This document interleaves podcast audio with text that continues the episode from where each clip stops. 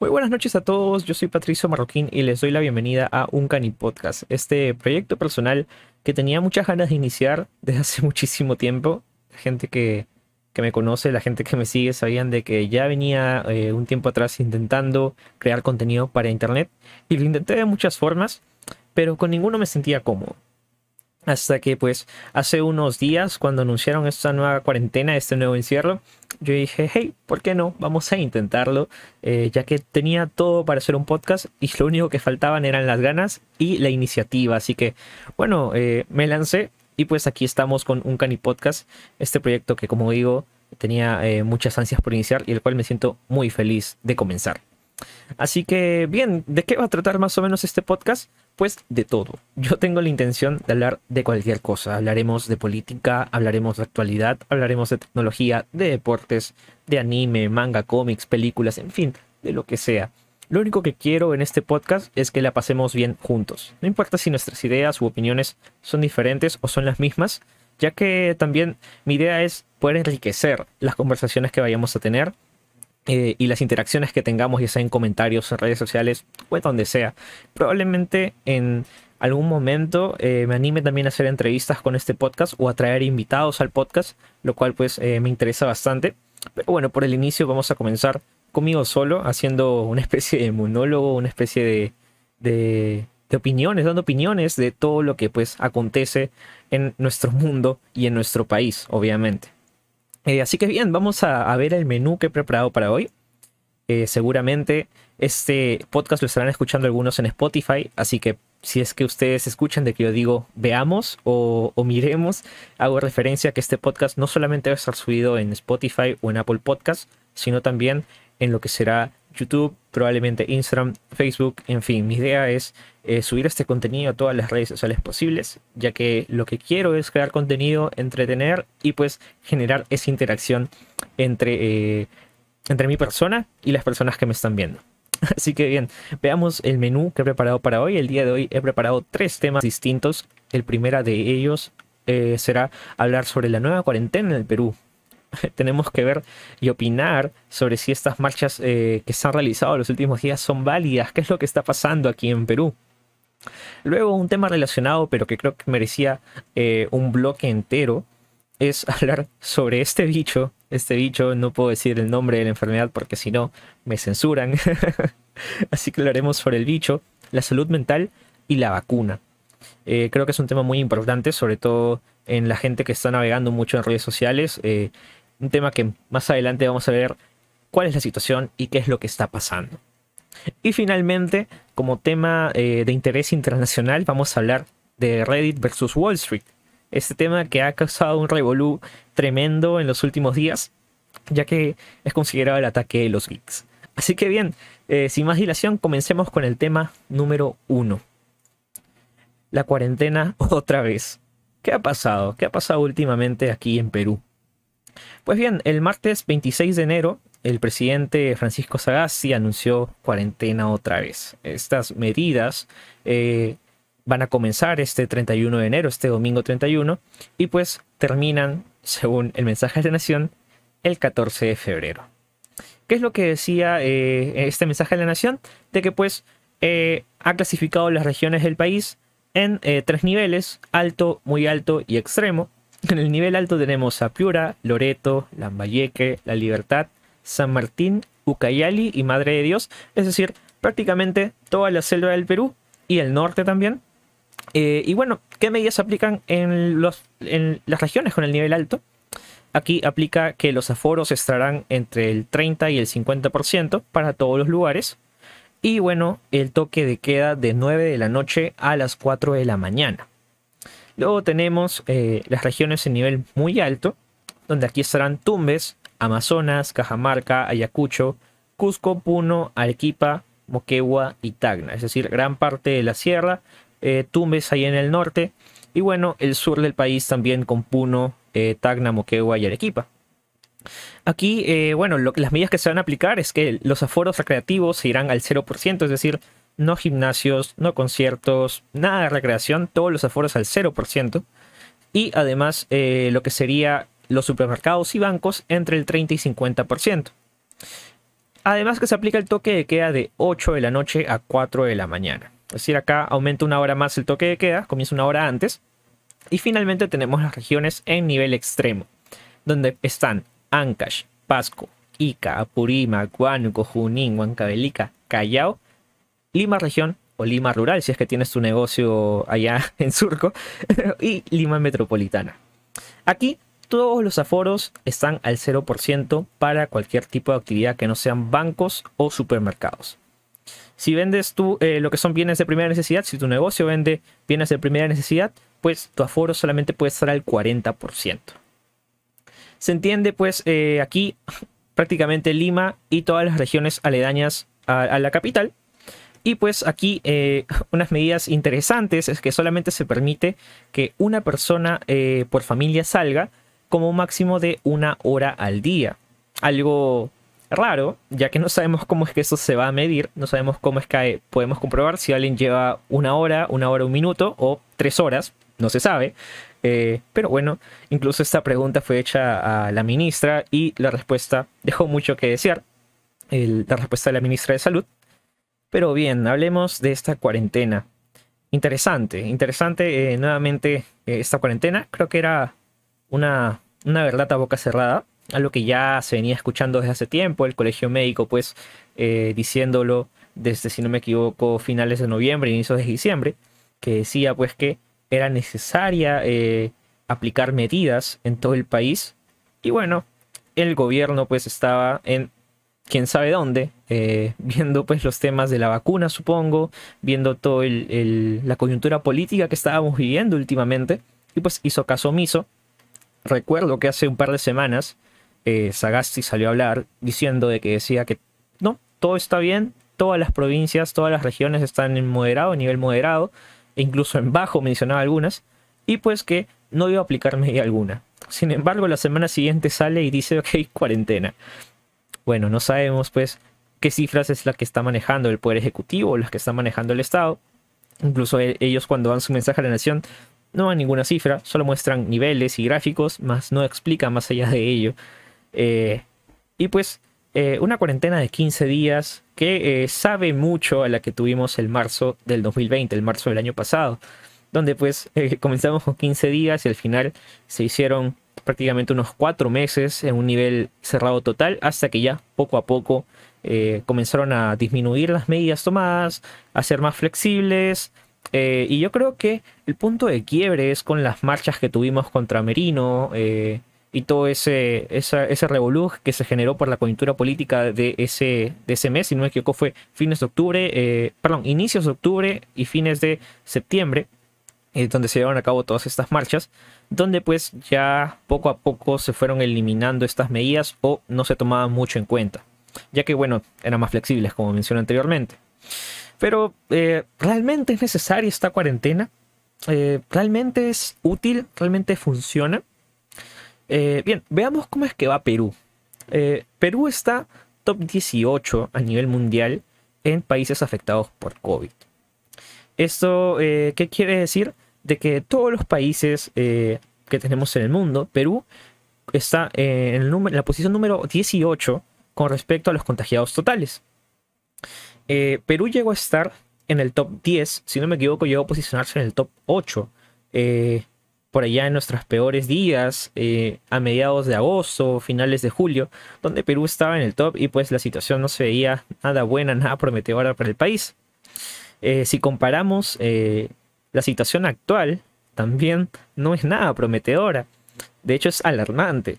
veamos el pico más alto en la segunda ola, ustedes lo pueden ver en pantalla o si no, yo se los voy a contar para los que me escuchan en Spotify. Eh, en esta segunda ola hemos eh, tenido un pico más alto el 15 de enero, es decir, eh, un par de semanas atrás de la grabación de, este, de esta edición, donde teníamos 7.361 infectados. Es decir, de esta segunda ola que ha comenzado este mes, el pico más alto es similar al generado en mayo 31, el 31 de mayo del año pasado, que fue el pico más alto de la primera ola, donde se reportó 8.805 eh, infectados en un solo día. Eso es alarmante Sí, y muchísimo. Eh, porque eh, solamente el pasado sábado, eh, estamos hablando del sábado 30 de enero, hicimos 7100 contagiados en ese día. Ahora, la cifra de mayo demoró dos meses para llegar a esa. Es decir, nosotros comenzamos la cuarentena a mediados de marzo. Hemos tenido abril y mayo. Recién en mayo, finales de mayo, llegamos a ese número. Sin embargo, esta segunda ola, según las cifras que estaba arrojando el MINSA, eh, se ha llegado a esta cifra de 7.300 contagiados en prácticamente dos semanas. Entonces, eso es alarmante, sobre todo porque el MINSA venía eh, arrojando pues cifras muy inferiores a, estamos hablando a, finales de diciembre, donde teníamos eh, mil, tres mil contagiados, eh, por ahí que un poquito subía algunos días, pero luego bajaba. Es más, hasta recuerdo que comenzaban a disminuir la cantidad de pruebas que se hacían. Y sin embargo, cuando el MINSA aprueba que se utilicen las pruebas antígenas, porque antes solamente utilizábamos lo que era la rápida y la, molecular, cuando aprueban las antígenas, aumentan también el número de moleculares y resulta pues que esta cifra se dispara y hasta ahora no está aterrizando, cada vez va más y más alto. Y pues aquí eh, definitivamente es una situación muy alarmante. Eh, veamos qué es lo que pasa con esta situación. Según la OMS, eh, la gente asintomática eh, puede contagiar. Puede contagiar y lo peor es que como son asintomáticos no se sabe quién realmente es portador del virus o no. Incluso la OMS en su página web menciona de que si alguien da positivo a lo que es eh, el test de, de, COVID, da positivo y es asintomático, debe mantenerse bajo cuarentena por lo menos 10 días. Eh, se supone que después de esos 10 días ya puede eh, darse alta y pues no debería contagiar. Mientras tanto, en el caso de los sintomáticos, eh, tendremos pues que después de dar positivo, deben esperarse 10 días eh, desde la última vez que dio síntomas. Y aparte recomienda 3 días adicionales para asegurarnos de que efectivamente no tenga el virus y pues que lo haya eliminado. Y aquí eh, está eh, una duda eh, mía, la cual es saber si durante esos 10 días aún puede seguir contagiando o no. ¿Cuál es la situación? ¿no? ¿Cómo, ¿Cuál es la situación de los pacientes? Y esto es alarmante, ¿por qué? Porque si bien es cierto tenemos la cuarentena ahorita, esto quiere decir que mientras que la persona tenga el virus puede seguir infectando a más personas. Recordemos pues que según cifras del año pasado, un enfermo puede contagiar en promedio a 2.5 personas, eso quiere decir que son entre 2 a 3 personas, pero pues con estas eh, nuevas cepas que han estado apareciendo, eh, la cifra de contagios, el porcentaje de contagios aumenta. Es decir, ya no era de 2 a 3, sino de 4 a 5, he leído por ahí 10. La verdad es que dependiendo de la cepa este varía, pero usualmente vamos a mantenerlo entre 4 y 5. Es decir, una persona tiene COVID y esa persona va a infectar a por lo menos cuatro personas. Si es que tiene la cepa de Reino Unido, que fue la que más recientemente se hizo famosa. Eh, así que las cifras que tenemos hoy de contagiados significan de que esas personas, esos 7000 eh, infectados que hemos hecho, por ejemplo, el día sábado, van a contagiar a por lo menos otras cuatro personas si es que tienen esta cepa, o dejémoslo en tres. Y eh, bueno, recordemos que no todos los contagiados se registran, porque como mencioné, hay gente asintomática que ni siquiera se realiza la prueba y no sabe que tiene el virus. Y no es su culpa que esté contagiando. Sin embargo, lo hace. Y esa cifra va a seguir aumentando. Es decir, los contagiados que vimos el día de hoy eh, probablemente sigan contagiando hasta que se enteren y se den cuenta eh, pues de que están con el virus. Recordemos también que la OMS nos menciona de que los síntomas aparecen entre 5 a 6 días después de, eh, haber adquirido el virus. Incluso hay casos de hasta 14 días. Tomemos ese caso, ese caso de dos semanas, ¿no? 14 días. Entonces, eh, vamos a verle que estas 7000 personas del sábado eh, tuvieron hasta 15 días para poder enterarse de que tenían el virus y durante esos 14 días han podido contagiar. Eso es una cifra muy alarmante porque significa que de acá a 15 días recién sabremos cuánta gente se contagió el día de hoy. Y esa es una cifra que va a seguir aumentando.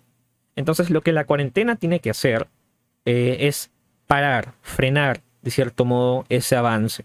Porque si no tendríamos cuarentena, lo que pasaría es de que eh, el virus va a seguir esparciendo y cada vez más y más y más hasta un punto que eh, pues todo colapse, como ya ha pasado.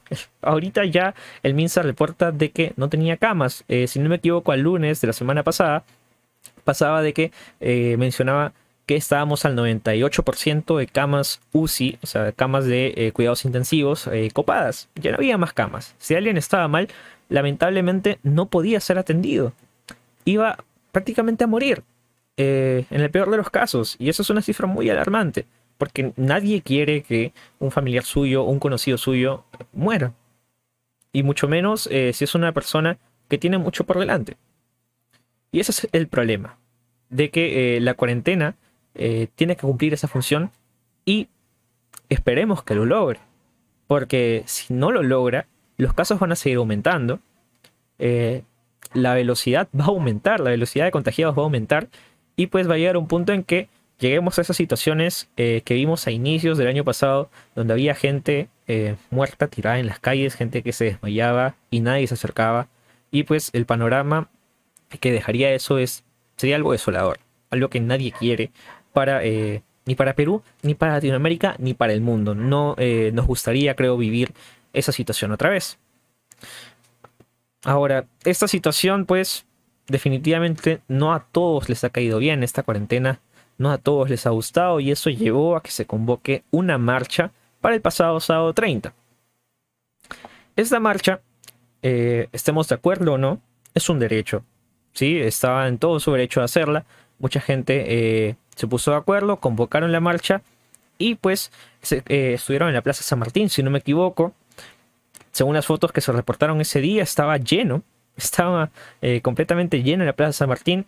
Eh, no sé si fue una convocatoria más grande que las marchas de octubre, pero sí, al llenar la Plaza San Martín, yo calculo más o menos unas 300.000 personas, sí, más o menos, es la cifra que yo calculo. Eh, si no, me gustaría que me, me la hagan saber cuántas personas puede, pueden caber en la Plaza San Martín. Y pues, algo que a mí me llamó la atención es de que eh, primero, había mucha gente con la mascarilla mal puesta. Y aquí sí eh, están infringiendo una norma. Si no me equivoco, hay, un decreto, eh, hay leyes que por esta situación que estamos viviendo, te obligan a utilizar la mascarilla por encima de la nariz. Sin embargo, hay mucha gente con la mascarilla abajo, la mascarilla en el mentón, la mascarilla solamente cubriendo la boca. Y esto es peligroso porque eh, no solamente estás poniéndote a riesgo tú, sino también las personas que tienes al costado, las personas eh, que comparten eh, casa contigo, tus vecinos, las personas con las que compartes espacio. Porque tú puedes portar el virus y al usar la mascarilla sí estás contagiando. Ahora, con esto no le quiero restar mérito a la marcha. De hecho, esto también pasó en las marchas que hubo contra Merino había mucha gente que pues eh, usaba la mascarilla mal. Hay videos de esto, yo no me lo estoy inventando. Ustedes busquen cualquier video eh, y van a ver gente pues que estaban con eh, la mascarilla abajo o simplemente sin mascarilla. Y eso pues es alarmante. Ahora, algo curioso fue de que aparentemente las cifras no aumentaron por esas marchas y pues lo mismo es lo que se espera aquí, que estas marchas pues no aumenten la cifra de contagios si aparentemente en la marcha pasada no aumentaron o si aumentaron fue en un nivel muy bajo, pues en estas esperemos de que tampoco eh, lo hagan. Pero ¿por qué hacían estas marchas? Eh, según tengo entendido, era gente que estaba cansada del encierro, que no quería volver al encierro, dueños de negocios que eh, pues decían de que iban a quebrar, que no estaban de acuerdo con esto. Incluso hay un hashtag que se hizo popular en, Twitter, que era cerrar es quebrar, y he visto este hashtag incluso en puertas de negocios eh, muy grandes eh, acá en Lima. Algo también que tengo que resaltar es eh, que habían antivacunas, gente antivacunas, gente con letreros que decían no a la vacuna. Y esto también es algo peligroso porque aquí estamos desinformando y no es algo que pues queremos en esta situación. Si tú eres una persona que no cree en la vacuna, déjame decirte de que averigües un poco eh, qué es lo que han logrado las vacunas en las últimas décadas. Las vacunas eh, han logrado que las enfermedades que pudieron ser muy grandes, muy peligrosos para la existencia de la humanidad, se rebuscan a tal punto de que hasta se consideren extintas, como si no me equivoco ha sido el caso de la sarampión, donde no se registraban casos desde hace ya eh, años. Entonces, pues, eh, las vacunas, si bien es cierto, es un negocio de eh, las entidades farmacéuticas y de diversos laboratorios, también es algo bueno para la humanidad, es algo bueno para nuestra existencia aquí. Es un aporte de la, un avance grande de la ciencia y de la tecnología que han logrado que, que pues surjan estas vacunas. Sin embargo, pues yo sé que hay muchas conspiraciones, hay eh, muchas personas que no creen en esto, de que piensan que el COVID es un invento, y pues esto es alarmante. A ver, dentro de mi experiencia, lo que yo les puedo decir es que si el COVID eh, fuese un invento de China, es algo muy. una idea muy hollywoodense, una idea eh, de muchas películas de ciencia ficción. yo he podido estar en China durante aproximadamente un mes, vivir ahí, estudiar ahí estar en laboratorios de avances tecnológicos de China. Y créame, eh, China tiene el potencial para tranquilamente decir, si mañana quiero que muera la mitad de la humanidad, con un botón la acabo. No necesito un virus que me malore la economía, eh, no solamente a mí, sino a todos mis clientes potenciales y me arruine pues eh, la mitad de mi mercado, me cueste millones de dólares, miles de millones de dólares y que también afecta a mi población. Yo no creo que China cree un virus para dispararse en los pies, ¿no? y pues, eh, miren, para como muestra un botón, en China era el único lugar donde yo podía ir a un mercado, así como el que tenemos eh, a unas cuadras de nuestras casas, y ahí ir a cualquier tienda y comprar un láser. Un láser que eh, corte no solamente papel, sino hasta madera y ladrillos. Y que ese láser me cueste 10 soles. O sea, podía comprar un arma láser. Entonces, eh, si eso lo puede comprar un civil en China, ¿qué no puede comprar o qué no puede tener el ejército o el gobierno chino si quisiera hacer esas cosas? ¿Entienden? Eh, definitivamente esta idea, como digo, es una idea muy de ciencia ficción. Eh, y peor aún los que dicen que nos van a meter chips dentro de la sangre, que van a modificar nuestro ADN y que pues aparentemente nos quieren controlar, ¿no? ¿Qué, puedo decir de esto? o sea, tenemos a todo el mundo, a cientos de laboratorios, eh, intentando hacer una vacuna para que eh, venga alguien y trate de tirarse abajo todas estas, eh, todos estos avances, todo este trabajo de decenas de personas, de miles de científicos, con solamente una teoría que probablemente la ha sacado de YouTube o de alguna película. O sea, la verdad es que me parece lamentable eso, algo con lo que yo no estoy de acuerdo. Eh, y que quizás eh, me gustaría en algún momento conocer a alguien que es antivacuna eh, y que me explique qué es lo que ha pasado. para ponerlos en contexto también, esta idea de los antivacunas es un movimiento que tiene años, no es reciente. Este movimiento, si no me equivoco, surgió a mediados de la década pasada, por el 2006, donde se publicó lo que era un, un artículo en una revista científica que decía que las vacunas causaban autismo y pues eh, aquí se causó un revuelo tremendo porque los conspiracionistas se basaron en eso para crear este movimiento. Y pues eh, luego el mismo, los mismos investigadores que habían hecho esto lanzaron eh, otro artículo desmintiendo el artículo anterior donde le había malogrado, donde le habían fregado. Y pues la revista que lo publicó fue sancionada, si no me equivoco la comunidad científica le quitó la validación y pues realmente se vieron todos muy afectados. Sin embargo, el daño ya estaba hecho y pues ahora vemos eh, los frutos de este movimiento antivacuna. Eh, he visto también eh, dentro de esta marcha que se hizo el, sábado pasado carteles contra Sagasti. Carteles que ya llevan esto a la cuestión política y eso es algo también alarmante. Yo creo que la situación sanitaria que estamos viviendo, la situación de salud que estamos viviendo en el país y en el mundo, no se debería prestar para lo que es eh, cuestiones de política, cuestiones de campaña, eh, sobre todo ahorita que estamos a puertas de las elecciones aquí en Perú, eh, porque no, no, o sea, ahorita lo que menos queremos es que la gente se vea afectada, no queremos ver muertos, no queremos gente que, nos, que nos enteremos de que familiares nuestros se vean afectados. No queremos eso. Yo creo que nadie lo quiere. Y llevarlo a la, a la política esto me parece algo absurdo, porque yo creo que eh, si por Sagasti fuera, eh, sabiendo que ahorita su, aceptación es de solamente el 21%, según, si no me equivoco, un dato que publicó el comercio, eh, ¿cómo va a querer, no? Dispararse los pies él también y decir, no, eh, para que la gente me odie más, voy a hacer cuarentena otra vez.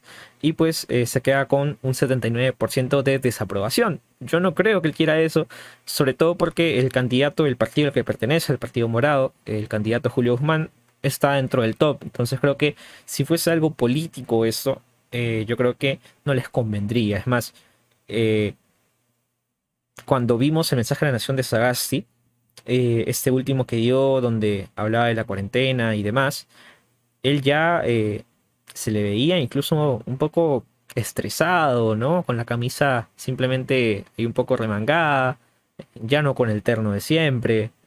Y pues yo no creo que eh, él esté pasando bien. De hecho, de haberlo pensado muchísimo antes de dar otra cuarentena. Eh, así que bueno, veamos que eh, esto definitivamente no creo que sea una estrategia política. Y si lo fuese, sería algo muy malo. ¿no? Para el Partido Morado, porque sería también hacerse el harakiri. Así que bien, otras cosas que veía en, dentro de los carteles, y no solamente en los carteles, sino esto que hoy día estaba como tendencia en Twitter aquí en, Perú, y también en Latinoamérica es el uso de la ivermectina. Algo de lo que se ha hablado muchísimo desde eh, inicios eh, del COVID, desde el, año pasado, perdón. Y después ahorita eh, toma otra vez revuelo. ¿sí? Hablamos de la ivermectina, este medicamento que no está aprobado. No hay suficientes pruebas para decir que su uso es efectivo contra el COVID. Hay varios estudios que tanto lo desmienten como que lo favorecen, lo aprueban y lo promueven. Entonces aquí eh, hay algo que no está aprobado y si hay mucha disputa, definitivamente no podemos aprobarlo. He visto eh, políticos mexicanos solicitando que el Ministerio de Salud de México lo apruebe. Eh, lo mismo en Brasil, si no me equivoco, el mismo presidente salió a hablar sobre esto. aquí en Perú, wow, canales enteros de televisión promoviendo el uso de la ivermectina. Eh, una foto que se publicó en Twitter eh, mostraba a un diario mostrando publicidad de un famoso centro comercial que decía que eh, se debe consumir ivermectina. Entonces aquí hay una campaña de desinformación fuerte. ¿Por qué? Porque esto ha llevado a que en países como en Ecuador, según Google Trends, que es la base de datos de Google que te dice cuántas veces se ha buscado un concepto, actualmente hay más búsquedas de ivermectina que la propia vacuna contra eh, esta enfermedad. Entonces eso también es alarmante porque eh, ¿qué es lo que podemos esperar eh, de gente que está buscando o esperando un tratamiento antes con una vacuna? Y que pues no cree en esta vacuna tampoco por esta campaña de desinformación. Ahora, ¿qué es la ivermectina? ¿Qué es este medicamento? Este medicamento es utilizado para matar parásitos internos y externos. Es decir, para, para darles un ejemplo, esta, este medicamento se usa para matar piojos. Así que pues, eh, dentro de lo que yo puedo decirles es que dudo mucho de que algo que sirva para matar eh, organismos ya vivos eh, y grandes, pluricelulares, puedan matar un virus, que es algo inerte, ¿sí? una cadena de, de proteínas inerte y que eh, pues definitivamente no tiene nada que ver con este medicamento.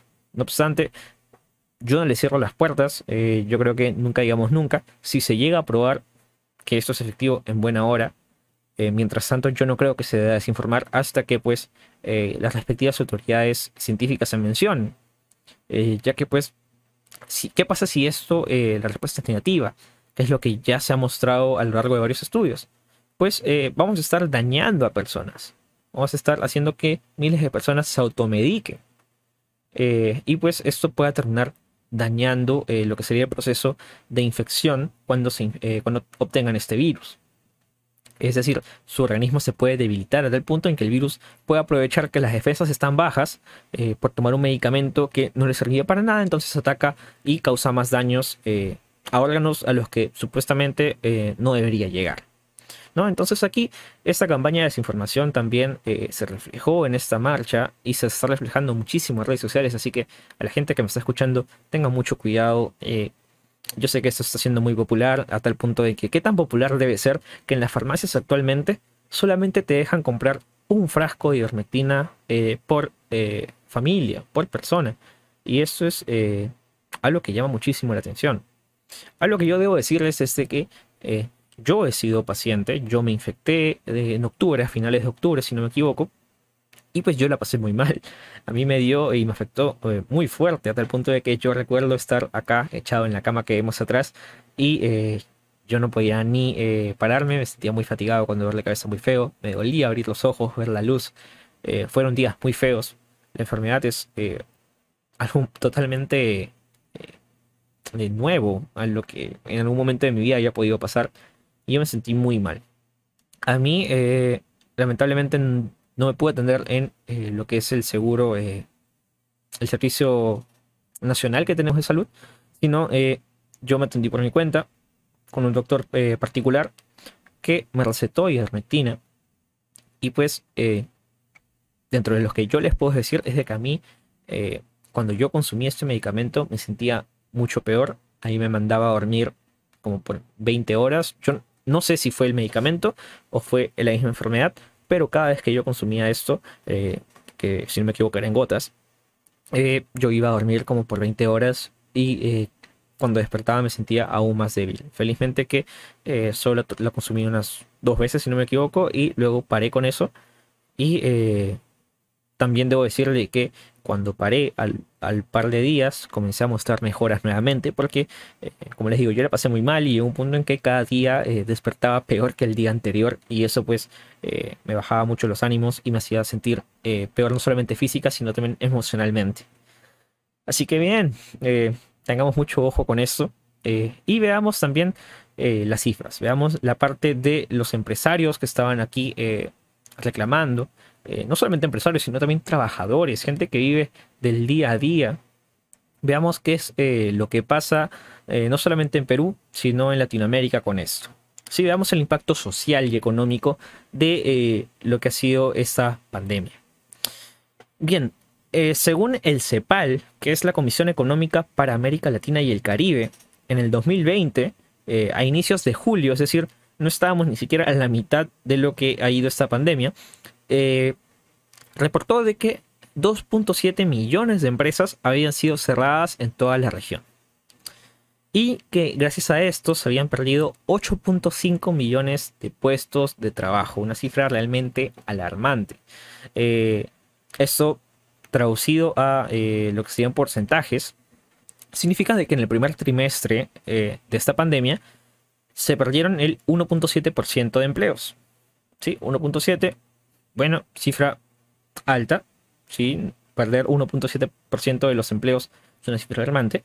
Sin embargo, esta cifra se queda corta, porque en el segundo semestre eh, se perdieron 13.1% eh, de los empleos. Estamos hablando del 13% de los empleos, que es muchísimo más. Eh, estamos hablando de millones de empleos que se pierden y que pues no sabemos en cuánto tiempo se pueden recuperar, no sabemos eh, qué es lo que va a pasar con estas familias que dependen de eh, empresas que lamentablemente han tenido que cerrar.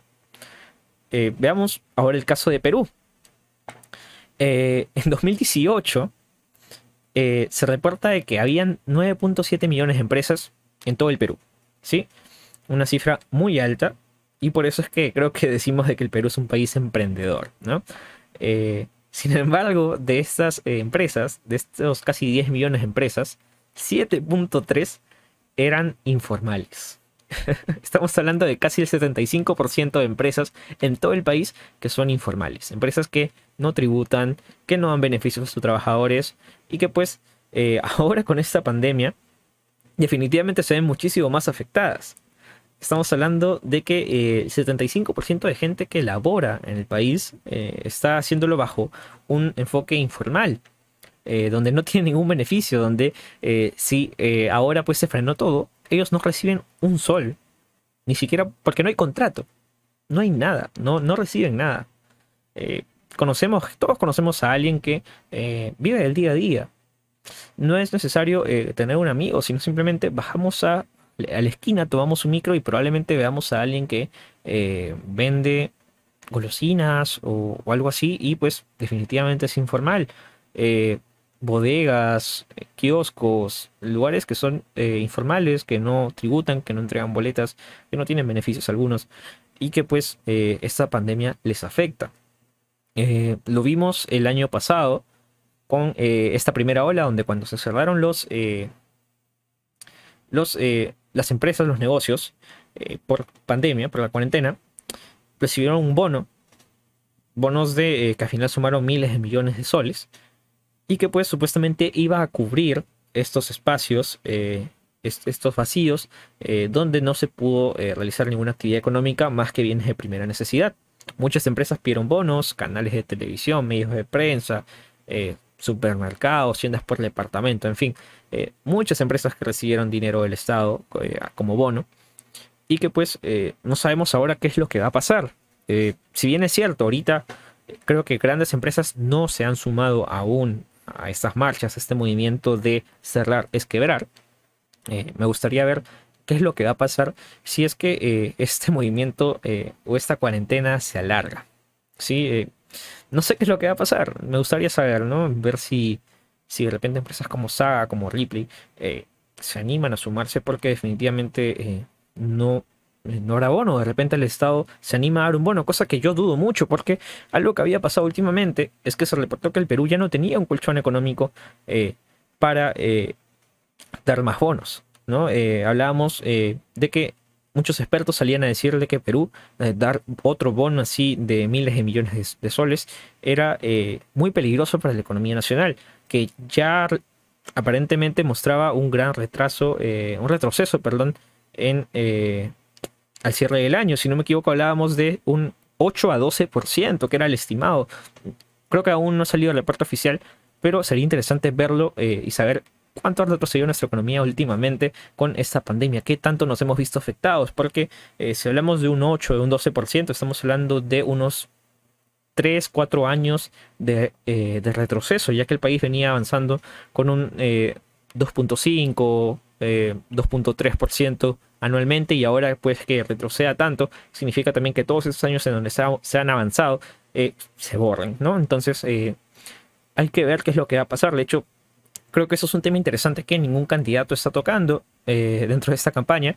Eh, no visto aún propuestas, no visto planes de, eh, de gobierno, pero me gustaría ver qué es lo que proponen para reactivar la economía, ¿sí? Porque eh, va a ser interesante y la va a tener muy difícil el candidato que venga eh, como presidente, el candidato que gane las elecciones, la va a tener muy difícil eh, para reactivar esta economía, ya que no solamente tiene que avanzar esos años de forma rápida, sino también, aparte de recuperarlos, tiene que avanzar un poquito más. ¿sí? si no, esto va a afectar a la larga, y no solamente a la larga, sino en el corto plazo, ya que pues nadie quiere invertir en un país que está retrocediendo en vez de avanzar. ¿no? Las inversiones extranjeras y demás se pueden retirar y eso afecta al país, sobre todo sabiendo que Perú es un país que eh, no es productor, sino simplemente es extractor, ¿sí? Exportamos materias primas y demás, entonces hay que ver cómo es que esto se da. Eh, bueno, con respecto a la gente que vive el día a día, es eh, una opinión que yo tengo un poco dividida. Porque si bien es cierto, eh, esta gente va a pasar hambre, esta gente va a probablemente eh, perder su hogar y demás. Eh, ¿Qué es lo que pasa si es que ellos se infectan? ¿Qué es lo que pasa si sus familias se contagian y pues desarrollan la enfermedad? Yo ya tengo muchos conocidos, muchos amigos que han perdido familiares. Y eran amigos y conocidos que sé que tenían un trabajo estable.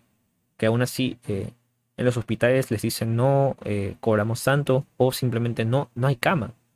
no podemos atender a tu familiar y no queda otra más que esperar en casa a, a, que ocurra ese milagro y no ocurre. Y creo que eh, eso es algo muy doloroso, el, el enterarme cada semana de que alguien falleció, alguien que yo conocía falleció, es algo que eh, me afecta y que es algo de lo que eh, me duele decir que prácticamente me estoy acostumbrando. Y eso es algo que eh, no me gustaría que siga pasando. Ahora, eh, vayamos nuevamente a la gente que vive el día a día. ¿Qué pasa si se infectan? ¿Qué es lo que podemos hacer aquí? ¿no? Porque estamos viendo de que no hay camas, eh, el Estado recién ha comprado camas, eh, si no me equivoco han aumentado en 300 eh, la cantidad de camas, ya no teníamos 1500, sino ahora son como 1800. Pero aún así no hay infraestructura para operarlas, no hay doctores, el, si no me equivoco están pidiendo, el salud está pidiendo de que se aumenten la cantidad de horas de trabajo de los doctores porque no hay doctores para que atiendan en emergencia no hay la maquinaria para poder habilitar todas estas camas, mucho menos en provincias, mucho menos en otras regiones, eh, en zonas rurales. Entonces, ¿qué es lo que va a pasar con esta gente? ¿No? Yo creo que de ambos lados eh, vemos un panorama eh, muy, muy sombrío, ¿no? Perspectivas muy, muy bajas con respecto a lo que puede pasar con estas personas. Sin embargo, creo que la mayoría de personas que viven del día a día simplemente prefieren ir a marchar y eh, arriesgarse. Y pues creo que acá eh, entramos a esa disputa, ¿no? Saber qué es lo mejor para estas personas. Sin embargo, yo creo que ellos están en su libertad de defender su posición. Si ellos desean hacerlo, está bien. Una solución que quizás se me ocurre es que eh, si es que ellos ya se han contagiado, si es que ellos ya han sobrevivido a, a esta enfermedad, deberían quizás tener alguna especie de constancia que les permita ya trabajar con normalidad, operar con normalidad, ya que tienen cierta inmunidad. Ahora, yo sé que la inmunidad no está comprobada, no sabemos cuánto tiempo tiene, eh, pero en mi caso yo, eh, por ejemplo, he estado en contacto con eh, dos amigos que se contagiaron y pues son amigos muy cercanos, entonces yo al verlos los suelo abrazar, les suelo dar la mano, ¿no? Y pues eh, yo los he saludado ya estando eh, ellos contagiados y aún no lo sabían. De hecho, ninguno lo sabía, pero al día siguiente eh, dieron positivo. y pues yo he estado muy cerca de ellos ya cuando habían pasado unos 3, 4 meses de haberme contagiado. Entonces, probablemente he tenido esa suerte de aún tener esa inmunidad. Felizmente todos en casa. Aquí se contagiaron, pero no sabemos efectivamente de cuánto es exactamente la inmunidad que tenemos después de habernos contagiado. Incluso tengo conocidos que me comentan eh, que están contagiados dos veces. Tengo una amiga que también me comentó que eh, se contagió a inicios de la cuarentena y luego se hizo la prueba en julio y volvió a dar positivo y volvió a mostrar síntomas y esta vez incluso un poquito más fuertes. Entonces no sabemos cómo es que realmente funciona esta enfermedad y eso es lo malo de que no todo lo que, lo que se dice sabemos si es realmente cierto. Entonces, por más que te hayas contagiado, por más que no te hayas contagiado, por más que estés eh, en cuarentena o sin cuarentena, siempre cuídate y toma tus medidas. Es algo que yo te recomiendo porque eh, no queremos que nadie nos pase nada mal. Por otro lado está también comentarios que yo he leído en redes sociales que decían, sí, pero esta gente que vive el día a día, eh, ¿por qué no se formalizan? O, ¿por qué no dan otro bono? O ¿por qué, esto es lo que más me alarma, ¿por qué no se dan todos a lo digital? Y bien, aquí es algo muy interesante porque yo también pensaba así un inicio. ¿no? Eh, yo soy eh, ingeniero de software, yo estoy por terminar mi carrera. Y pues eh, aquí me di cuenta de algo, de que si bien es cierto armar un sistema requiere de tiempo, también requiere de bastante inversión. No es sencillo. Yo ahora que estoy redactando lo que es mi tesis estoy investigando, he leído tesis redactadas, si no me equivoco, en Trujillo, donde en un supermercado, uno de los supermercados más grandes de Trujillo, eh, implementaron una tienda virtual y no funcionó. Después de, tres meses de haberlo implementado, las ventas que lograban por ese canal eran muy bajas. el principal canal de ventas era el presencial. Y estamos hablando del año 2019. Entonces, este es eh, algo muy interesante porque es difícil el comercio electrónico aquí en Perú y en la región de Latinoamérica en sí. Estamos hablando de una región donde solamente el 30% está eh, bancarizado. Es decir, 3 de cada 10 personas en Latinoamérica tienen una tarjeta de débito y el porcentaje de tarjetas de crédito es mucho menor. Entonces, ¿cómo queremos eh, mandar a lo digital y, crear canales digitales de ventas eh, con una región donde prefieren pagar en efectivo, donde pues eh, no desean tener su dinero en bancos. Sobre todo ahora en Perú, que hace un par de semanas eh, se anunció que la SUNAT pues eh, iba a revisar las cuentas, donde si tenía más de 10 mil soles te iban a citar, ¿no? Donde iban a tenerte ahí bajo la, bajo la mira. Y esto es algo muy alarmante porque sabiendo de que el 75% de negocios son informales en Perú y que pues menos van a querer meterse dinero en, en los bancos si es que eh, la SUNAT va a estar ahí viéndolos. Para los que no saben, la SUNAT es el ente que regula la tributación aquí en Perú, la tributación de las empresas, la, la, tributación de todos en sí. Entonces lo que pasó fue que ellos, eh, con ayuda del Congreso, si no me equivoco, se hizo una ley donde decían de que si tienes más de 10 mil soles en tu cuenta eh, del banco, ellos iban a levantar el secreto crediticio y iban a darles información a la SUNAT para saber de dónde es que estaban viniendo esto, este dinero. Entonces, esto es algo que alarmó, algo que causó revuelo también en las empresas últimamente y que seguramente eh, se ve mucho, afecta mucho más eh, la situación actual. Entonces, definitivamente crear un canal de ventas eh, digital, estamos hablando de un sitio web de e-commerce, o incluso vender simplemente por redes sociales, es difícil. sobre todo sabiendo de que no todos también saben cómo realizar marketing digital, que es el único lugar donde te puedes hacer conocido y hacer eh, conocer tu negocio a través de redes sociales. Es algo eh, que tiene complejidad, mucho menos para gente que no está eh, acostumbrada a utilizar lo que es las redes sociales, lo que es la tecnología el día de hoy. Si vemos también el porcentaje de gente que tiene internet en Latinoamérica, este porcentaje es muy bajo. Si tú ahorita me puedes ver, si tú ahorita me puedes ver desde una computadora, desde un celular, eh, déjame decirte que somos parte de una minoría. Nosotros eh, representamos menos del 50% de Latinoamérica eh, en general, porque si no me equivoco es el 60% de Latinoamérica que no cuenta con una conexión a Internet. Y ahora, de ese 40% al que pertenecemos, hay que ver cuántos eh, tienen una conexión estable. Eh, estoy seguro que el porcentaje con una conexión eh, rápida es mucho menor. Una conexión de fibra óptica, uff, somos una minoría definitivamente los que tenemos una conexión de fibra óptica. Entonces, creo que aquí la opción de mudarnos todos a lo digital, si bien es cierto, es una necesidad, no es algo que sea fácil. No espero que sea algo que se logre esta cuarentena y es algo que nos dará mucho trabajo. Así que bien, eh, pasemos a nuestro segundo tema. Pasemos a hablar del impacto de la pandemia en la salud emocional y de las vacunas. Pasemos en este bloque a hablar de los jóvenes. Hablemos de los jóvenes. Los jóvenes, eh, según una encuesta que se hizo la UNICEF, tomaron eh, jóvenes de entre 13 a 29 años, reportaron que sienten ansiedad y depresión.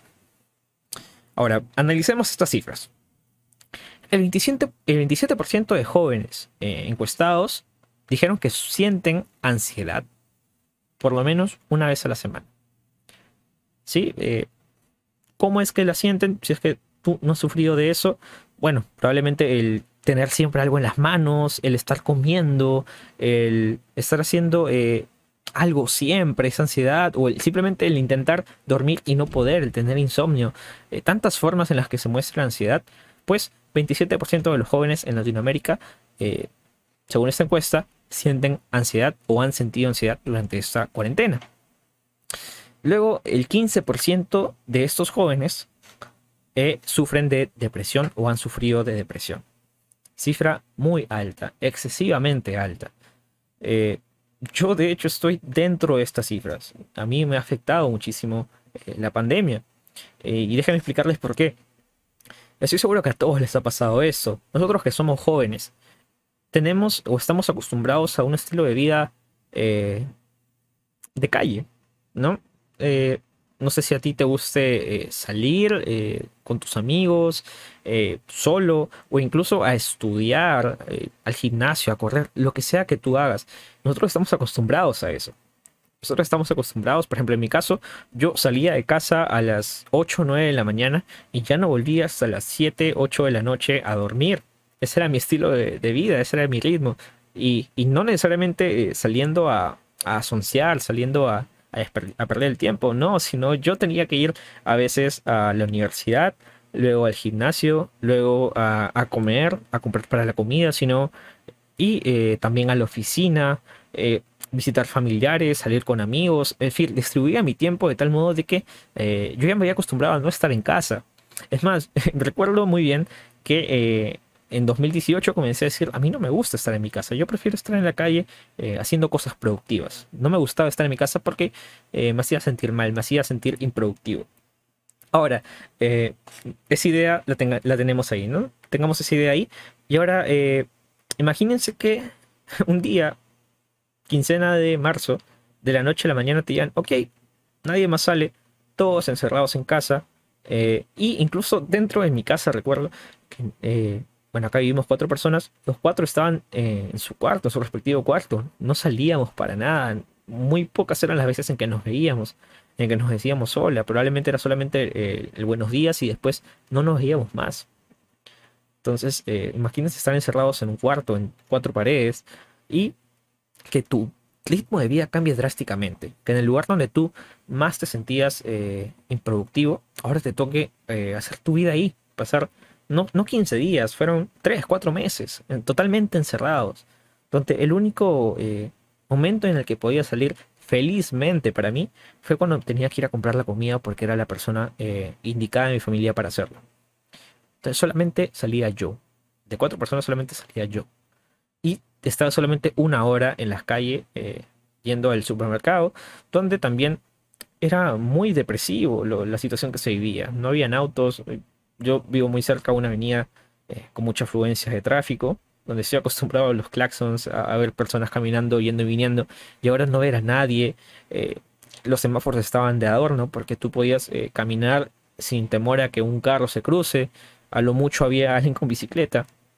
Entonces, ver esa situación realmente a mí me afectó muchísimo mentalmente, emocionalmente. Yo tuve que llevar un tratamiento de meses que me costó muchísimo hasta que poco a poco lo pude superar. Incluso la forma en la que lo pude superar eh, vino de la mano con eh, este levantamiento de medidas que poco a poco se fue dando. Entonces, eh, a medida que ya más se permitía salir, no es que yo el primer día salía a, no sé, a beber, a bailar, no, yo salía a hacer una hora de deporte, media hora de deporte, y ya eso me estaba ayudando. Y poco a poco me fue ayudando de tal modo de que yo dije, ok, ya me siento mejor.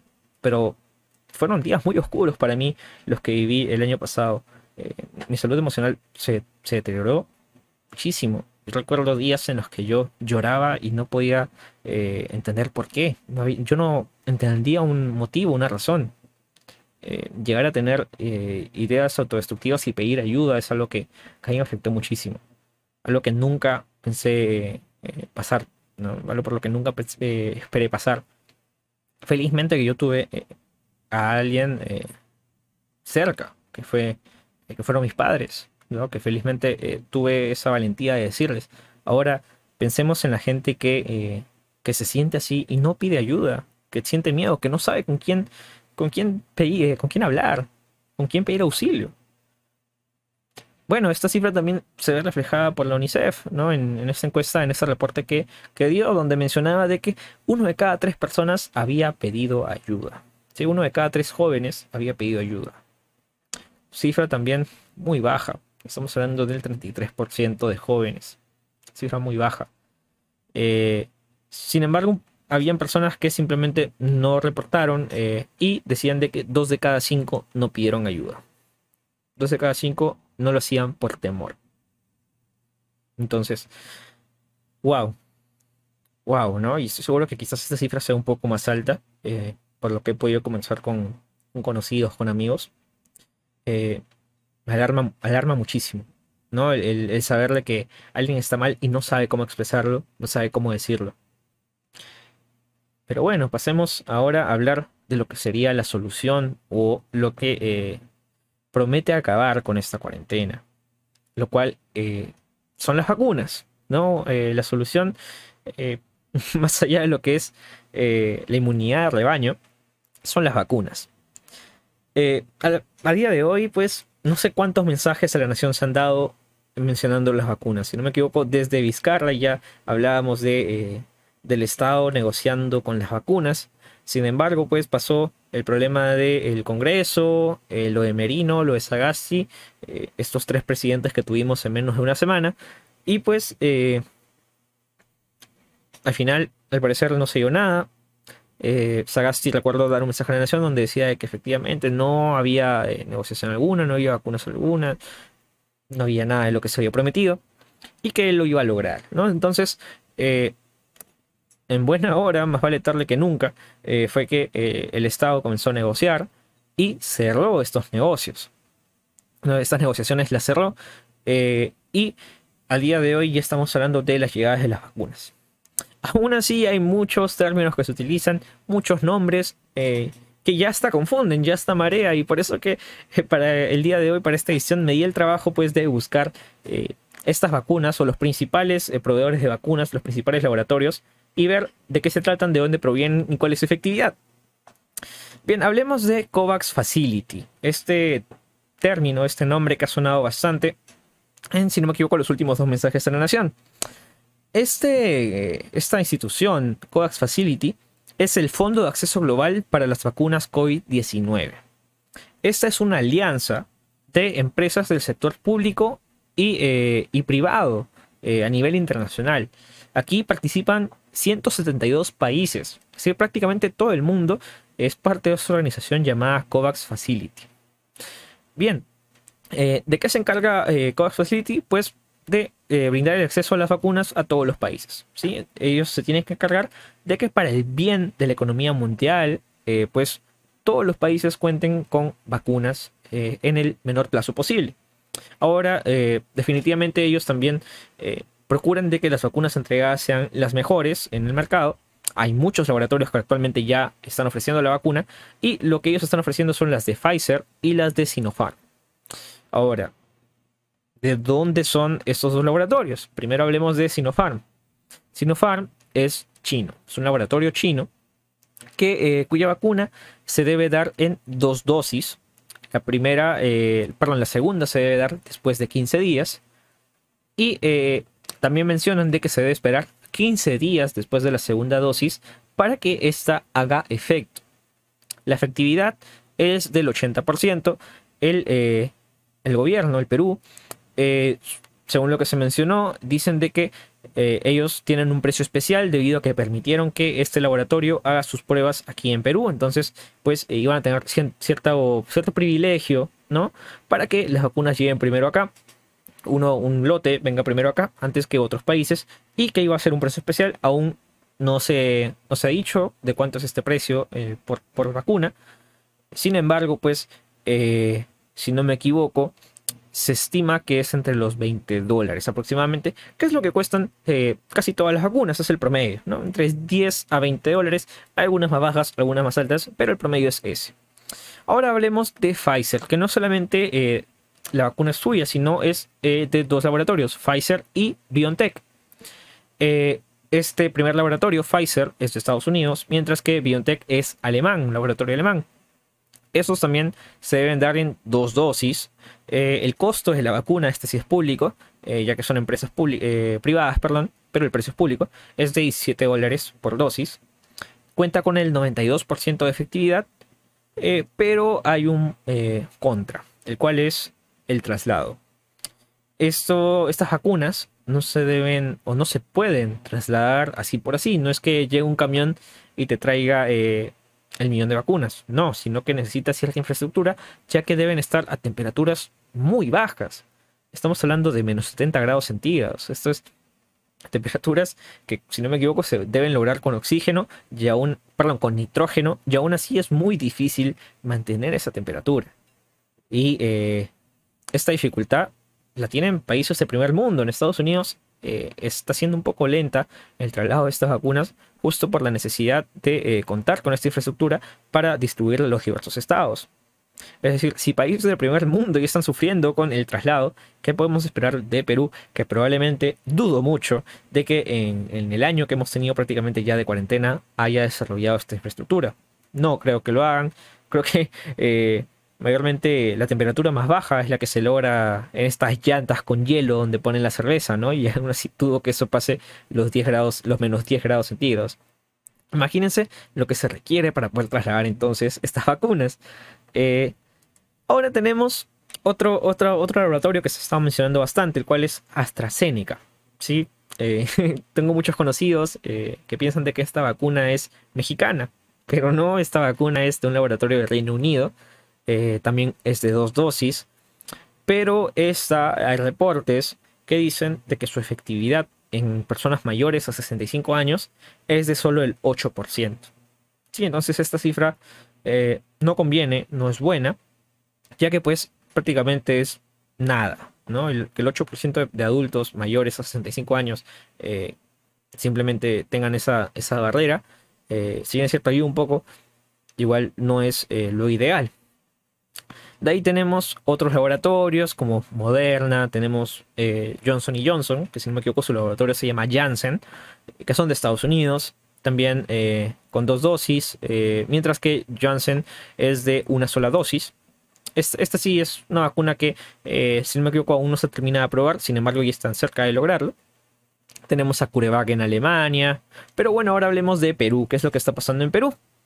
Con respecto al tema de las vacunas, pues eh, la ministra de Salud, Pilar Macetti, mencionó eh, a finales de 2020 de que 24 millones de adultos se iban a vacunar antes de abril del 2021. En o sea, eso quiere decir que en el primer trimestre de este año 2021 se iban a vacunar 24 millones de adultos.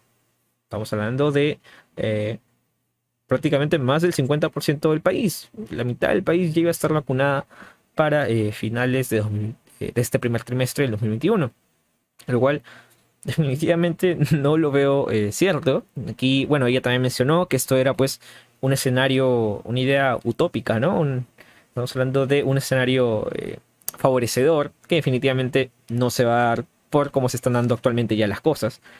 Eh, en el mensaje de la nación que dio eh, el presidente Francisco Sagasti, mencionó de que el 9 de febrero llegaría el primer lote de vacunas con un millón de vacunas, lo que como, como son dos dosis, si no me equivoco serían 500.000 vacunados, 500.000 beneficiados los que habrían con este lote. Eh, ahora, pero para quién iban dirigidos, pues según lo que él mencionó eh, y por lo que ya se había mencionado antes también, sería la gente de, eh, de, la primera franja, ¿no? La primera línea de combate, como se le menciona, contra lo que es el COVID. Aquí tenemos a doctores, enfermeras, administrativos, seguridad de centros de salud. y esta vacuna, este lote, viene de Sinopharm, es decir, es la vacuna del laboratorio chino. Eh, aquí también se incluyen a policías, bomberos, fuerzas armadas, serenazgos y miembros de mesa, pero con este último hay eh, una duda, ¿no? Porque estamos hablando de que eh, según la OMPE en las elecciones pasadas, perdón, para estas elecciones se han sorteado 518 mil miembros de mesa. Entonces definitivamente yo no creo que estos 518 mil estén dentro de este lote que beneficiaría solamente 500.000 personas. Eh, de hecho, yo creo y estoy totalmente de acuerdo de que la primera línea de defensa sea la que se vacune primero, ya que los médicos son los que están arriesgando su vida desde inicios de esta pandemia y pues definitivamente necesitan esas defensas, sobre todo sabiendo de que están ahí incluso hasta jornadas de 18, 24 horas y no se están alimentando bien y eso deteriora, queramos o no, su sistema inmunológico. Luego hablemos de la segunda fase eh, de vacunación, que sería para adultos mayores de 60 años, comunidades nativas y personal del INPE, además de los presos. ¿Sí? Eh, y finalmente la tercera fase, que sería ya el resto del país. Dudo mucho aquí eh, que se logre la llegada a la tercera fase para finales de marzo.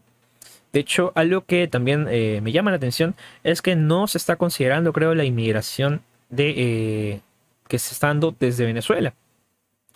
No sabemos cuántos eh, venezolanos hayan llegado a, Perú en los últimos años y yo no estoy viendo reportes donde se estén considerando a ellos.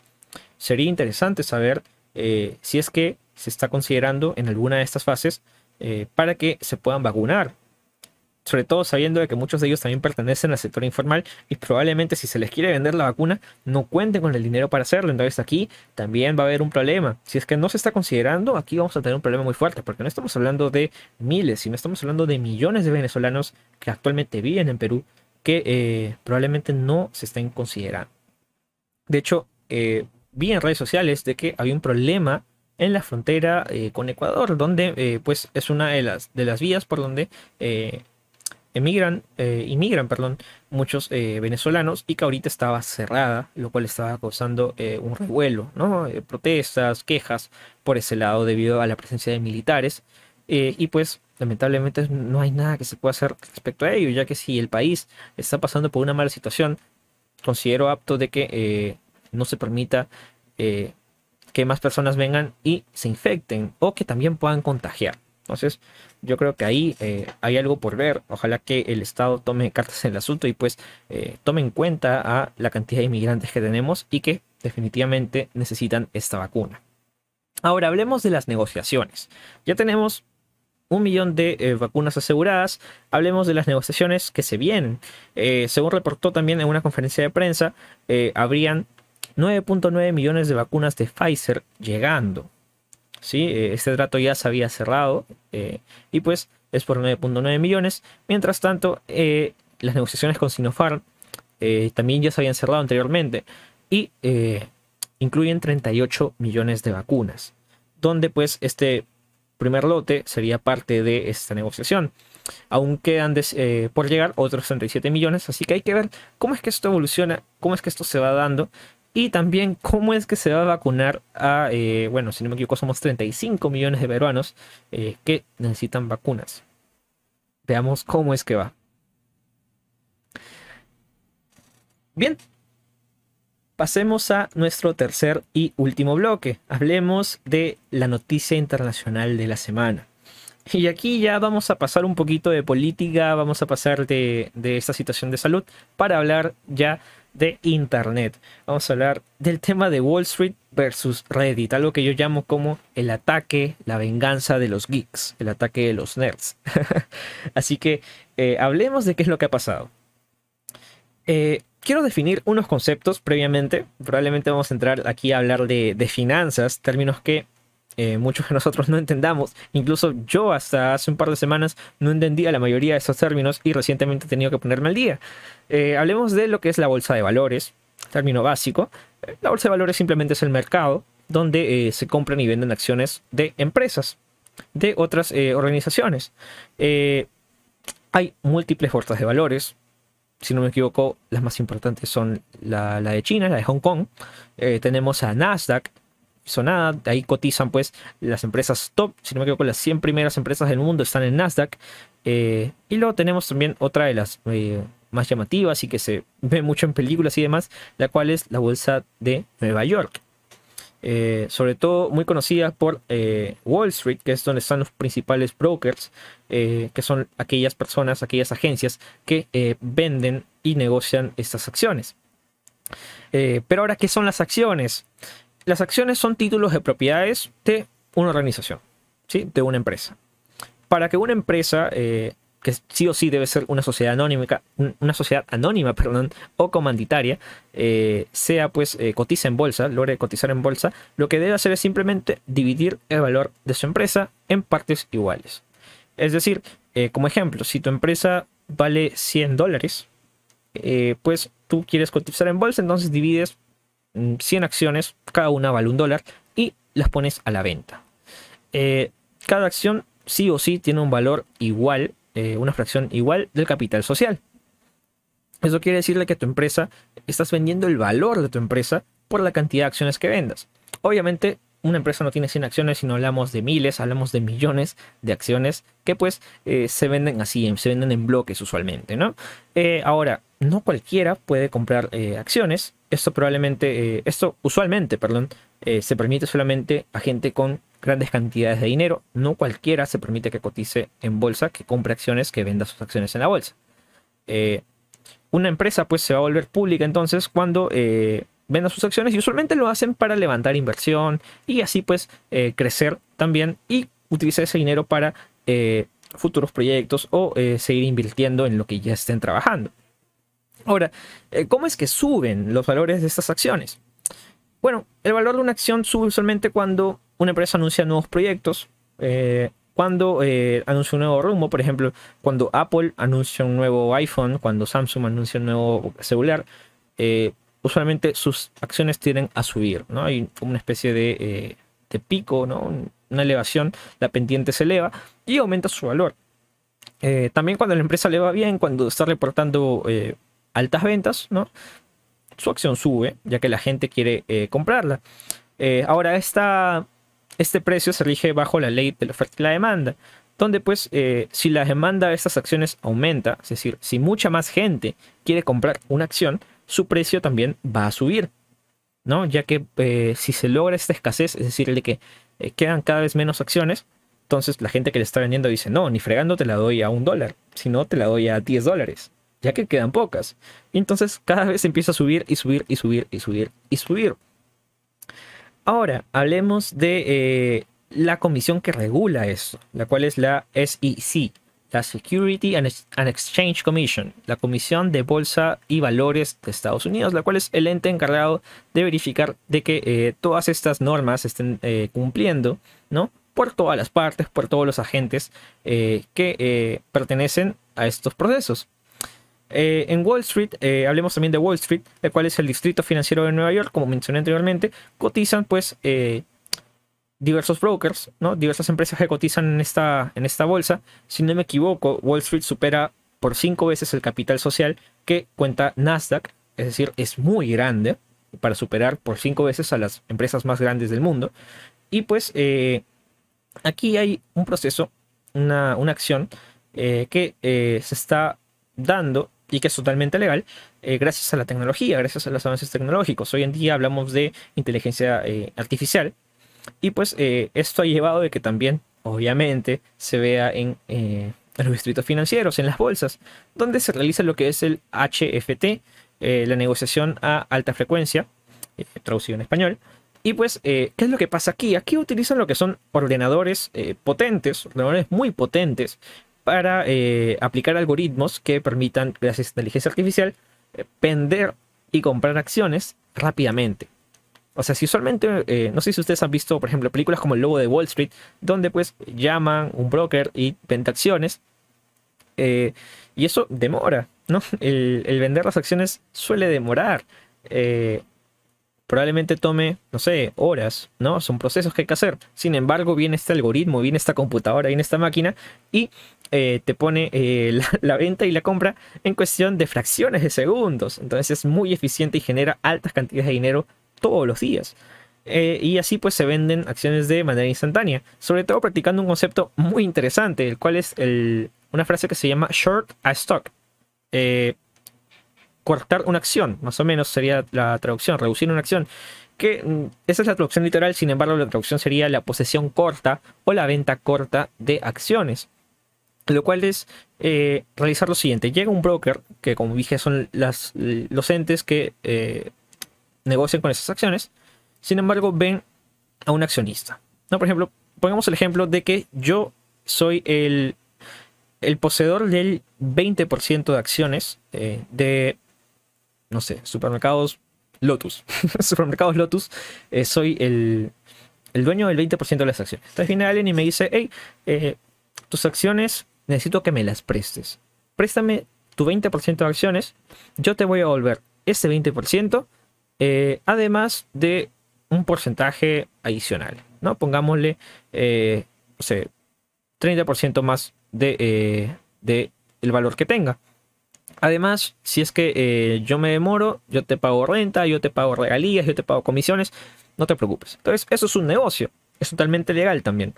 Eh, y pues a mí me conviene, obviamente, en vez de tener esas acciones ahí congelándose, yo lo que quiero es sacarle provecho, tener dinero, entonces yo digo, ok, tómate las presto, te firmo el contrato y ya está. Eh, ahora, no estamos hablando de 100 dólares, sino hablamos de miles de millones de dólares que se invierten bajo este método. Y pues tampoco es que sea algo rápido, sino que estamos hablando que yo te las voy a volver a la larga, ¿no? Estamos hablando de meses, sino de años. Y pues eh, acá eh, se utiliza mucho la especulación. La bolsa de hecho funciona bastante con lo que es la especulación. Y por eso es que eh, no se hace esto con cualquier empresa, sino con empresas que sabemos de que su acción va a bajar. ¿Y qué pasó?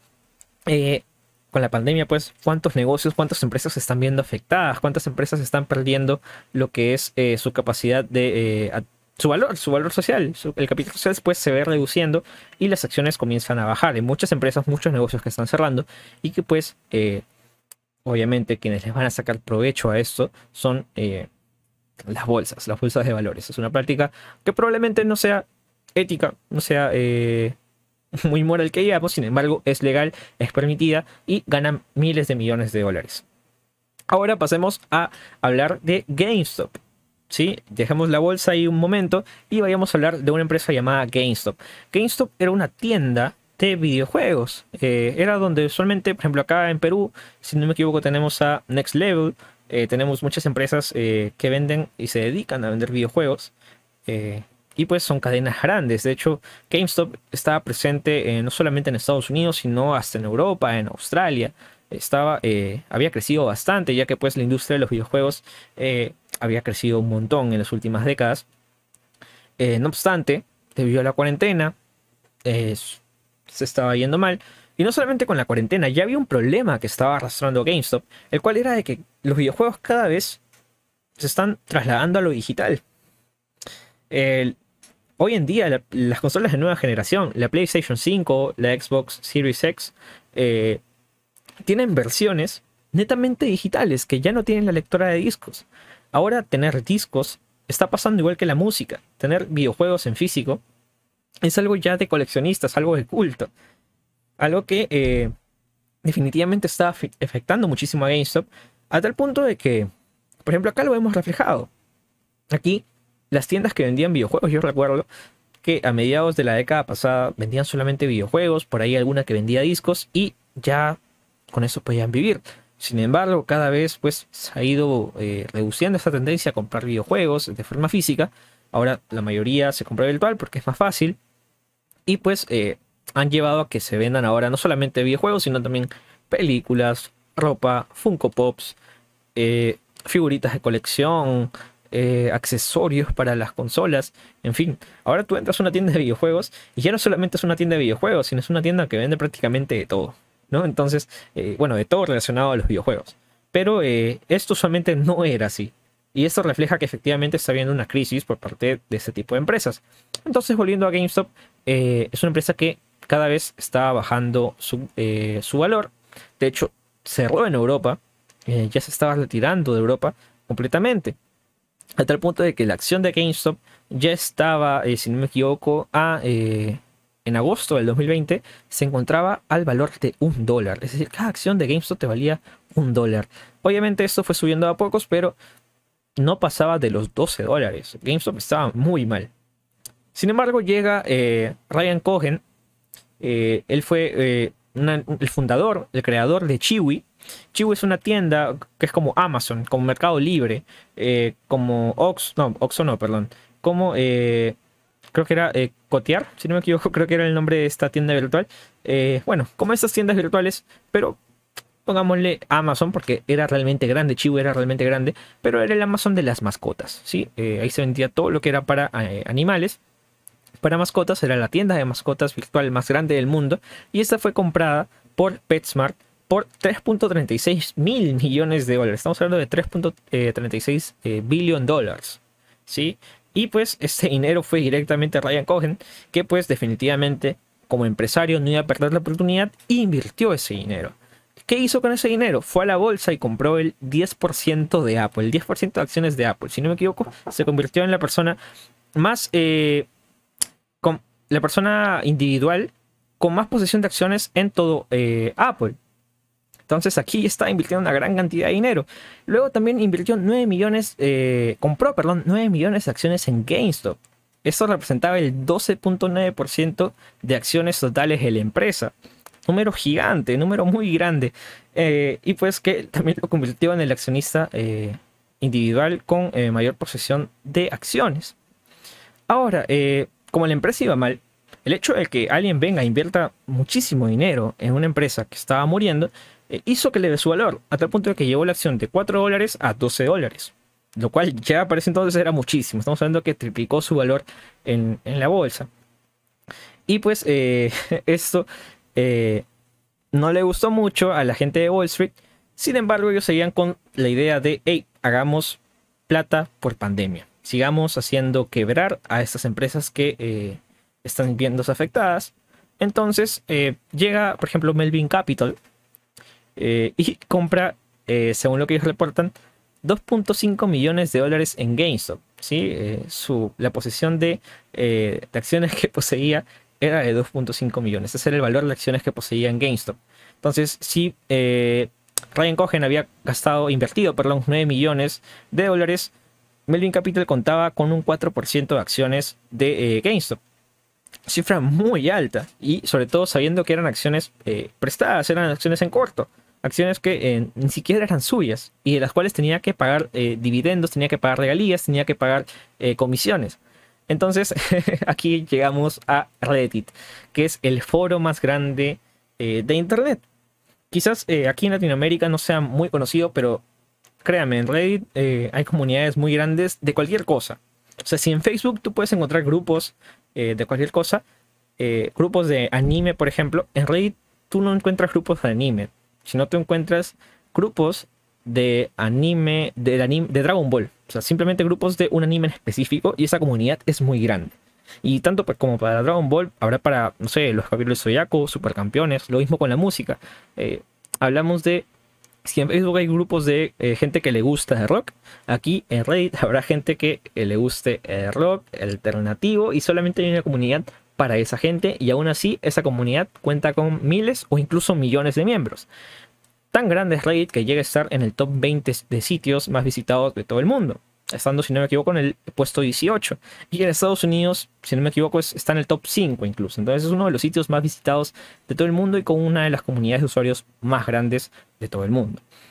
Y en Reddit, pues, como cualquiera puede crear eh, lo que es su comunidad, hay una comunidad también para lo que es la bolsa. Eh, inclusive, eh, inclusive, perdón, para la bolsa de Wall Street, la cual es Wall Street Bets. Ese era el nombre de la comunidad, el nombre de Reddit. Y pues aquí eh, la traducción sería apuestas de Wall Street o inversiones de Wall Street. Esta comunidad que eh, contaba con eh, miles de usuarios. Entonces llega un usuario, como cualquiera puede postear en Reddit, viene y hace su post. Así como tú puedes hacer un meme en Facebook, esta persona viene y hace su post y pone, quiero hacer un squeeze. Quiero hacer un squeeze, el cual es sacarle el máximo provecho a las acciones que yo tengo, o a las acciones que yo voy a comprar. Entonces, quiero exprimir esas acciones y voy a... Eh, he visto que Melvin Capital ha invertido 2.5 millones de dólares. Entonces, eh, hagamos que el valor suba. Hagámoslo de joda, hagámoslo de broma. A ver qué es lo que pasa. Entonces, ¿qué pasa cuando miles de personas en Internet se ponen de acuerdo? Pues pasa esto. Pasó de que efectivamente de a pocos fueron elevando el valor de la acción. miles de personas comenzaron a comprar acciones de GameStop y el valor se fue a las nubes. El valor de la acción de GameStop pasó de estar entre los 12 a 15 dólares a valer casi 300 dólares en menos de una semana. Un valor increíblemente alto. Incluso había gente que ponía en el mismo, eh, el mismo que eh, había invertido dos mil dólares y ahora eran prácticamente millonarios. Gente que decía que eh, había pagado la educación de sus hijos, que había comprado una casa eh, con esas acciones, que incluso eh, habían invertido en otras empresas, ya que no solamente comenzaron a hablar de GameStop, sino decían, hey, hicimos esto con GameStop, vayamos ahora con Nokia. Vayamos ahora con AMC, que es una cadena de, de cines, de teatros. Eh, hagamos esto con BlackBerry. O sea, agarraron empresas que ya estaban muriendo y de que la bolsa se estaba aprovechando para, pues, eh, comprar sus acciones y elevar su valor. Ahora, esto también es totalmente legal, ya que, pues, eh, la bolsa, la economía, algo que siempre dicen la gente de Wall Street, la gente que, se dedica a la bolsa, es que la economía debe ser libre, ¿no? Este concepto que ellos siempre defienden, de que ellos siempre dicen. Entonces, pues, estaban viendo afectados a tal punto de que Wall Street eh, ya estaba eh, viendo que estaba perdiendo no solamente los 2.5 millones eh, de, dólares invertidos en esa acción, sino mucho más dinero. Y ellos pensaron de que era una histeria colectiva, de que era algo por lo que ellos pensaban de que si se rendían iban a parar. Pensaban de que la gente estaba molesta simplemente porque era GameStop, una tienda muy querida, una franquicia muy establecida en Estados Unidos y pensaron, no, eh, si nos rendimos, quizás ellos paren, porque definitivamente esto es una joda. y pues no era definitivamente una joda, era algo pues que eh, era mucho más grande que una joda, era algo mucho más serio. Y eh, siguieron perdiendo dinero una y otra vez. A tal punto que la gente de la bolsa, la gente de Wall Street, comenzó a salir en, canales de televisión a decir, hey, esto eh, se ha salido de control, el Estado debe intervenir. eh, se debe regular, se deben crear reglas. Algo aquí está pasando y están dañando lo que es la economía. Estamos, eh, los ricos debemos unirnos. Incluso había, eh, si no me equivoco, un, un, inversionista que decía: los ricos ahora es el momento de unirnos y luchar contra, contra esta gente que, nos, está dañando nuestra fortuna. Entonces, para que vean a, qué punto habían llegado que eh, los ricos se estaban uniendo. Eh, entonces, también esto logró, esto causó de que eh, aplicaciones que permitían la venta de acciones a, personas comunes, como mencioné al inicio, actualmente los brokers pues solamente venden las acciones a gente con mucho dinero. Si tú tienes 10 dólares, no creo que te dejen comprar en Wall Street. Sin embargo, hay aplicaciones que sí te lo permiten, como lo que era eh, Ameritrade, eh, Toro y la más conocida, que era, eh, o la más popular, que era Robinhood. Eh, entonces llegan estas aplicaciones y dicen, hey, aquí está viendo un revolú tremendo. Vamos a prohibir la venta y compra de las acciones de GameStop y de estas otras empresas. Entonces cortaron prohibieron totalmente de que esto, eh, esta compra y venta se realice. Y esto definitivamente eh, puso aún más molestos a los usuarios de Reddit que comenzaron a bajar la calificación de estas aplicaciones en eh, el App Store. ejemplo, en Google, Robinhood pasó de tener 5 estrellas a simplemente una estrella. Y esto llevó incluso a que Google, a que Apple comenzaran a vetar los comentarios que eran simplemente de odio, pero la calificación ya estaba dada era imposible eh, eliminar los comentarios de millones de personas que estaban molestas por estas acciones. Incluso esto iba contra las normas. Entonces llega lo que es eh, el SEC, la Comisión de Bolsa y Valores, y dicen, hey, acá hay algo turbio, acá hay algo que está pasando que no es correcto, se están rompiendo las reglas, entonces ellos llegan a intervenir. Entonces resulta también de que explota un escándalo tremendo, porque eh, se comienza a reportar de que Robinhood, esta aplicación que era una de las más famosas, eh, vendía la información eh, para aquellos sistemas, para aquellas plataformas que hacen high frequency trading, lo que había explicado anteriormente. Es decir, que Robinhood, en base a, cómo se realizaban estas operaciones, esa información en tiempo real lo vendía a las empresas que hacían, eh, utilizaban esos algoritmos de inteligencia artificial para poder pues eh, realizar sus eh, transacciones mucho más acertadas. Es decir, era una fuente de datos, alimentaba a lo que era eh, estas, estos algoritmos, estas inteligencias artificiales. Y lo peor viene aquí, y es de que Robinhood vendía a una agencia de brokers que era propietaria de el 40% de Robinhood. Y aquí eso es algo que es ilegal, ya que eh, según eh, las leyes que eh, habían en esta comisión, que pone la comisión de regulación, está prohibido, está totalmente prohibido de que se vendan acciones si es que tú tienes conocimiento interno de la empresa. Si es, es, decir, si tú sabes de que tu empresa se está yendo a la quiebra y que mañana se va a declarar en quiebra, tú no puedes venir y venderlas un antes porque estás cometiendo un robo, estás cometiendo algo ilegal. Entonces, eh, se enteran de esto y acá eh, incluso interviene hasta el Senado de Estados Unidos, es decir, el Congreso eh, para Estados Unidos, y ellos dicen, ok, aquí vamos a investigar a los responsables, ver qué es lo que está pasando. Sin embargo, a los días, para no causar tanta histeria, para ya pararle un poco, para apaciguar las aguas, estas aplicaciones lo que hicieron fue simplemente poner una etiqueta es decir, eh, a la gente que sabían, según ellos, que venían de Reddit, le ponían una etiqueta a sus acciones. Entonces, cada vez que tú querías comprar una acción, te decían, hey, por si acaso esta acción de GameStop eh, es de Reddit. No es eh, la acción de Wall Street, sino es una acción que cotiza con los usuarios de Reddit. Es decir, prácticamente habían creado otra bolsa simplemente para Reddit y esto es algo que no le estaba gustando a nadie. Explotó ese escándalo y pues, bueno, ahora se viene una investigación muy fuerte para los accionistas mayoritarios de Robinhood. Y pues eh, actualmente la acción sigue subiendo su valor. De hecho, si tú visitas lo que es este, este foro de Reddit, el Wall Street Bets, vas a ver que hay comentarios que te dicen, hey, si hemos elevado a 300 dólares el valor de una acción que costaba hace 6 meses un dólar, ¿por qué no hacemos, seguimos elevando su valor? Llevémosle a 1000, llevémosle a 3000. Entonces aquí ya estamos hablando de una burbuja que se está creando dentro de la economía eh, o dentro de las bolsas, perdón, con las acciones de GameStop. Ahora el problema es el siguiente, y es de que ya expertos han dicho, por si acaso esta, esta acción, esta burbuja va a explotar. No sabemos cuándo, probablemente sea como el Bitcoin, por ejemplo, que siempre se dice es una burbuja, es una burbuja, sin embargo el, el precio sigue elevándose. Eh, y bueno, llega personajes en Twitter eh, muy importantes, no en Twitter, sino celebridades, ya el millonario, multimillonario, que es eh, Elon Musk, ¿no? y simplemente tuitea GameStonk. GameStonk pone ese tweet y la acción se eleva aún más. Es decir, este tweet que traducido viene siendo como game inversión, es decir, combinó el nombre de GameStop con inversión, con ganancia, y pues mucha más gente que está enterada se entera, mucha gente que lo sigue, ya que él es un influencer, es una persona muy influyente en, lo que es Estados Unidos, incluso en el mundo, va e invierte y sube aún más el valor.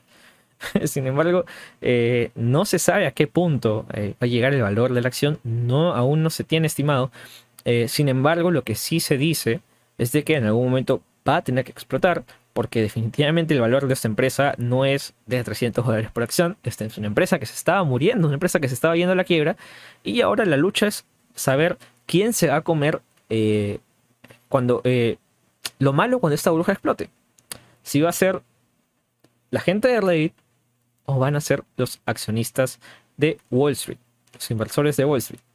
Aquí definitivamente se está causando algo muy peligroso para la economía, no solamente de Estados Unidos, sino internacional, ya que si ya descubrieron que eh, las personas comunes pueden arruinar la fortuna de los ricos, simplemente porque a ellos se les antoja, simplemente porque miles de ellos se ponen de acuerdo, ¿qué es lo que podemos esperar después? Esto ha llevado a que mucha gente de Wall Street eh, cambie su, su manera de pensar y cuando antes decían, no, el Estado no debe intervenir, no, no, dejen, déjanos a nosotros eh, jugar eh, en la bolsa, el Estado que no se meta, ahora dicen, no, sí, pongan leyes, no, ahora sí, regulen la Internet, ahora sí, eh, definitivamente los ricos, los millonarios, están pues con, con la soga en el cuello y pidiendo de que se regulen las cosas. Actualmente, ¿qué es lo que pasa gracias a esto? Pues de que las acciones de AMC, de BlackBerry, de Nokia, de GameStop se vayan al cielo y que también 6.3 millones de usuarios eh, hayan, eh, se hayan suscrito a este foro de Reddit. Es decir, eh, solamente en menos de dos semanas han pasado, han tenido 6.3 millones de usuarios nuevos. Sin duda hay que ver quién se come esta burbuja y es algo muy interesante ya que quedará para la historia el día de que los geeks, el día de que los nerds se comieron o se trajeron abajo a millonarios, a ricos, que usualmente se suelen burlar de ellos. De hecho, a tal punto de que eh, actualmente si tú entras a este, a este foro, a este Reddit, vas a ver memes y memes y memes. La gente se lo está tomando con humor, eh, porque para ellos eso es, ha sido algo divertido, es algo que ha marcado historia. En muchos foros de Reddit ya se habla del día en que Reddit eh, hizo historia y este es uno de los días ya que eh, definitivamente para los usuarios de Internet en general esto es algo histórico. Es algo que eh, dejará marca para siempre y que probablemente nos lleve a, una nueva regulación o a un intento de regulación en eh, Internet. Algo muy peligroso, pero que veamos cómo es que se desarrolla. Así que Bien, esto ha sido todo por el podcast de hoy. Espero que les haya gustado. Me he divertido muchísimo comentando sobre esto. Y pues no se olviden de seguirnos en las redes sociales del podcast. Tenemos en YouTube como Uncani Podcast, en Twitter como eh, arroba Uncani Podcast también. Y en Spotify como Uncani Podcast, además de Facebook, Facebook slash eh, Podcast. Así que bien, eh, conmigo será hasta este sábado. Nos vemos este sábado con el siguiente bloque de Uncani Podcast. Esto ha sido todo por hoy y nos vemos en la siguiente.